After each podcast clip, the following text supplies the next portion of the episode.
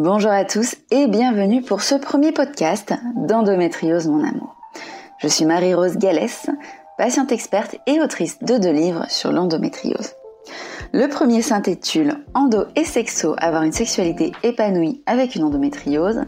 Et le deuxième, Endométriose, ce que les autres pays ont à nous apprendre. Aujourd'hui, je change de format pour un podcast conçu pour laisser parler les émotions que cette maladie nous fait vivre. C'est une envie qui m'est venue en lisant tous les témoignages que vous me faites parvenir et dans lequel vous évoquez ce tourbillon émotionnel dans lequel l'endométriose nous plonge parfois. Ainsi, chaque épisode portera sur un aspect de la maladie et les émotions que cela peut susciter en nous.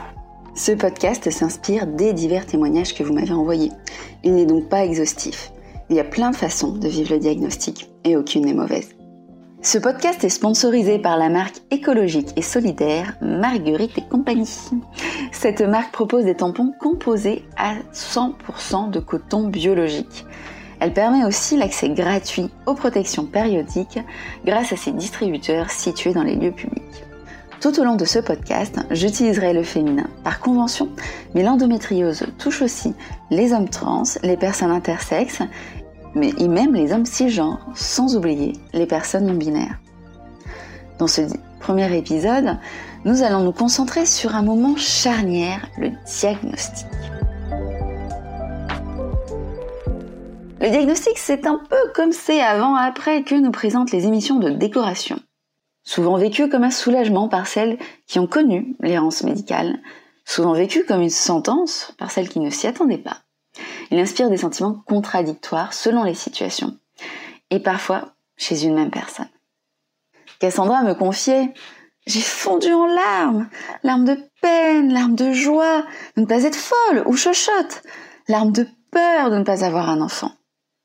Son copain l'a alors regardé et lui a dit Pourquoi tu pleures? Tu savais déjà Oui, oui, oui, elle le savait déjà. L'autodiagnostic à Andolande est un réel problème, nous y reviendrons plus tard. Et en tant que patiente, je conçois quand même que cette réaction de la part de son copain n'ait pas été celle qu'elle attendait. Et en même temps, en tant que patiente experte, bah, je la trouve particulièrement symptomatique euh, du bazar infini qui règne à Andolande. Un tel bazar que si on ne l'a pas vécu soi-même, eh bien on ne le comprend pas. C'est aussi un bazar dans lequel on se perd environ 7 ans.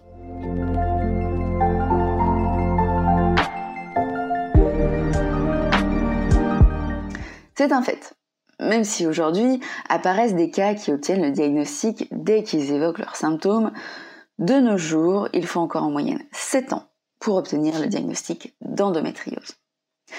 Cette errance, ce sont les médecins qui n'ont pas écouté ou qui ont minimisé les douleurs. Ce sont les médecins qui n'étaient pas formés à reconnaître l'endométriose ou ceux formés à répéter que c'est normal, mieux encore, que c'est dans la tête, le tout avant de nous raccompagner à la sortie de leur cabinet, sans la moindre solution à notre souffrance. Alors même qu'on sent bien dans notre corps que quelque chose ne va pas, ça tombe pas rond là-dedans. Dans notre chair, il y a ces douleurs qui ne sont autres qu'un SOS. Mayday, nous faisons face à un dysfonctionnement de plusieurs organes. Nous avons déployé nos hommes sur le terrain, mais ils n'ont rien pu faire. Nous avons besoin d'une aide extérieure. Si quelqu'un nous entend, venez à notre secours. Forcément, au moment du diagnostic, lorsqu'on a connu un tel parcours, il peut s'en suivre un mélange d'émotions. La colère envers les médecins qui, en refusant de nous écouter, nous ont fait perdre des années de soins, des années sans douleur. Et, en même temps, euh, la joie de pouvoir crier sur tous les toits, je vous l'avais bien dit, comme me confiait Manon. Car oui, une bonne partie des habitants d'Hollande s'est autodiagnostiquée, comme je vous le disais précédemment. Loin de se laisser convaincre que c'est normal ou encore psychique, les autodiagnostiqués ont cherché la source de leur souffrance. Leurs recherches les ont conduites à cette maladie, dont on commence à peine à connaître le nom et dont elle coche une bonne partie des symptômes. On leur a répété que c'était normal. Les médecins et même notre culture, toute la société, les règles douloureuses, c'est normal mais elles ont cherché. Et il ne faut pas oublier que toutes ces années à s'entendre dire que c'est dans la tête, ou à ne pas écouter notre douleur puisque c'est normal, encore une fois, ce n'est pas sans conséquence sur la confiance en soi et le rapport à son corps. Quand le diagnostic tombe dans ces conditions, il faut parfois se reconnecter à ce corps, lui demander pardon aussi, se rappeler que nous sommes légitimes. Nous sommes fortes, et je dirais même des guerrières, capables de supporter des contractions d'une même intensité que celle d'un accouchement tous les mois, et non les éternelles chochottes qu'on nous a accusés d'être. Ce qui est certain, c'est que le diagnostic change la considération de nos douleurs par le corps médical, et parfois même la façon dont la percevons. Ce fut notamment mon cas après le soulagement. Ouf, je suis pas folle j'ai vécu une sorte de, retour vers le futur, euh, au cours duquel je visionnais tout mon passé à travers le prisme de l'endométriose. Cette douleur qui augmente l'air de rien au fil des années et que j'ignore sans vergogne? Endométriose. Cette autre souffrance que j'attribue à la fatigue Endométriose, encore. Soudainement, toutes les petites justifications que je me donnais, genre, faut prendre son mal en patience. Tous ces petits mouchoirs que je posais sur mes souffrances volent en éclats. Je me retrouve face à elle sans la possibilité de me voiler la face. Aujourd'hui, je sais. Camille a expérimenté un parcours similaire. Elle nous explique comment elle l'a vécu. Après le diagnostic, j'ai eu une période en fait où j'étais dans le déni déjà parce que euh, j'étais majoritairement asymptomatique depuis 10 euh, ans. Euh, mais en fait, c'est à ce moment-là que le circuit de la douleur s'est mis en place dans mon corps de manière très concrète et où j'ai commencé à expérimenter les vraies crises d'endométriose avec des douleurs digestives, urinaires, neurologiques et neuropathiques. Et où là, j'ai pris conscience finalement que ça faisait écho à plusieurs épisodes de ma vie où j'avais des douleurs comme celle-là que j'arrivais pas forcément à expliquer. Une fois que nous savons, que faire de ce savoir? Car si je pensais innocemment que le diagnostic était une fin en soi, eh ben en réalité, je passais juste de l'errance diagnostique à l'errance pour le parcours de soins. Oh naïveté, résumé Manon.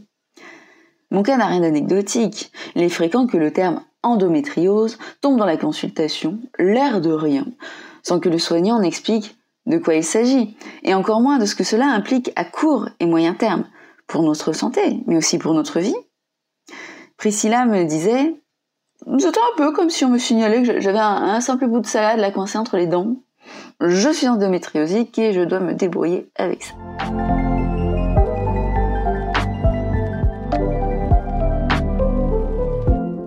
Ce sentiment d'abandon est fréquent et généralement simultané au moment où on nous tend une ordonnance de pilule sans nous expliquer en quoi cela va jouer sur l'endométriose, sans nous expliquer les effets secondaires ou même les autres traitements qui sont possibles. Au passage, les douleurs quotidiennes résultant notamment des problèmes digestifs, des douleurs neuropathiques ou de celles venant du plancher pelvien sont passées sous le silence. Nous voilà lâchés dans la jungle d'Andolande, sans carte ni boussole. Le plus souvent, ce manque d'explication s'accompagne d'un manque de compassion. Les interrogations, les angoisses, les symptômes atypiques, la volonté de ne pas prendre tel ou tel traitement ne sont pas pris en compte. Ce manque d'écoute est d'autant plus brusque quand il vient de médecins médiatisés, qui devant les caméras vendent une médecine humaine, mais qui tiennent un discours plutôt formaté, qu'ils appliquent à tous une fois que l'on est dans leur cabinet. Ce manque de compassion aggrave aussi la sensation que le sol s'ouvre sous nos pieds, que l'on peut ressentir lorsqu'on commence à s'inquiéter pour son avenir en entendant le diagnostic. Pourrais-je avoir des enfants? Alors que les médias affirment que l'endométriose rend systématiquement infertile. Vais-je devoir renoncer à ma carrière? Car ces souffrances me fatiguent et me font manquer trop de jours de travail pour occuper un poste à responsabilité. Mes proches resteront-ils auprès de moi? C'est vrai, qui a envie de fréquenter une personne malade, qui n'a pas la force de faire telle activité, et comment accepter un dîner quand on a une alimentation spécifique? Toutes ces inquiétudes qui nous assaillent alors que le mot endométriose résonne encore dans nos oreilles, nous donne l'impression d'être écrabouillés par un piano comme un Looney.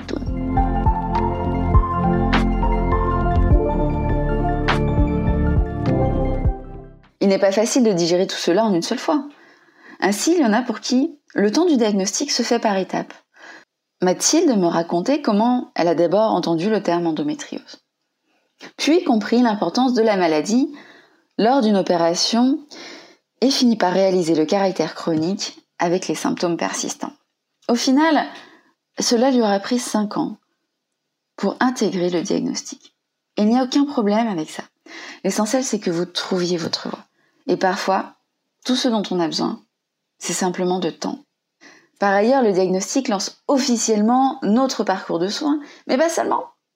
Il annonce aussi le début du travail de deuil de sa vie en bonne santé. Il faut en effet du temps pour intégrer ce que le diagnostic signifie concrètement. Nous ne serons jamais en bonne santé. Bien sûr, cela n'a pas le même impact que vous soyez un cas asymptomatique ou que la maladie vous invalide. Cela va aussi avoir un impact sur comment nous vivons notre vie, comment nous l'adaptons à la maladie et la perception que nous avons de tout cela, comme nous l'explique Camille. Aujourd'hui, je me situe vraiment entre l'incompréhension et le soulagement. Déjà parce que ça m'a permis de mettre un mot sur toutes les pathologies pour lesquelles j'ai été consultée par le passé et qui se sont souvent soldées par un C psychosomatique. Et l'incompréhension parce que j'ai du mal à accepter qu'en 2020, c'est une maladie dont on ne guérit pas et qui possède très peu de traitements. Après, là où ça a été le plus difficile, en fait, c'est que j'ai vécu avec l'endométriose pendant presque 10 ans sans m'en rendre compte. Et pour moi, le système de douleur, c'était vraiment un indicateur, un allié euh, ou une intuition, en fait, finalement, qui me faisait prendre des décisions différentes dans ma vie.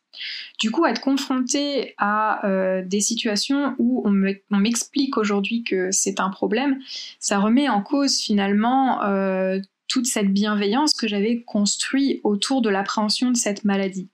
Et je trouve que ça, c'est difficile. Le témoignage de Camille est précieux. Car si l'on a déjà appris à vivre avec la maladie, comme elle l'a fait, sans le savoir, le diagnostic finalement vient bouleverser l'équilibre qui existe. Il faut en recréer un autre. Cependant, il faut garder en tête que le diagnostic est une opportunité. Une occasion de ne plus subir la maladie, mais d'apprendre à cohabiter intelligemment avec elle. Les générations précédentes n'ont pas eu cette chance de pouvoir mettre un mot sur ce qu'elles vivaient d'être crues par leur entourage, par le corps médical, et d'être prises en charge. Nous, nous savons. Nous avons donc la possibilité de savoir où chercher pour trouver comment nous soulager et préserver au mieux notre capital santé, pour ne plus atteindre des situations dramatiques à la quarantaine, puisque la maladie n'aurait pas pu être empêchée de causer des dégâts irréparables.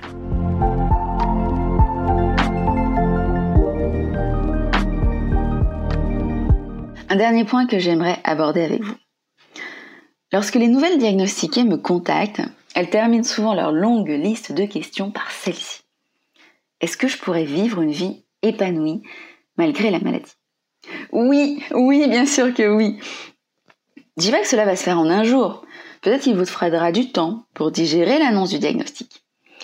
Peut-être qu'il te faudra du temps pour trouver le protocole de soins qui vous convient.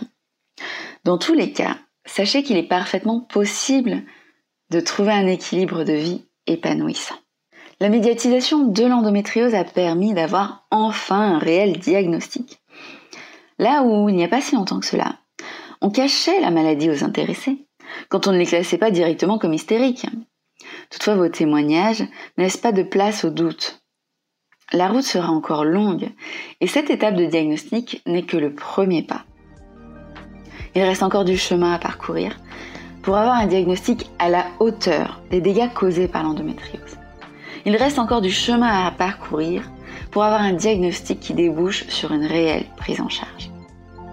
Nul doute qu'ensemble, nous avons le pouvoir de parcourir ce chemin.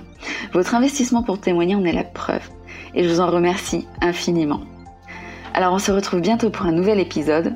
En attendant, prenez soin de votre santé.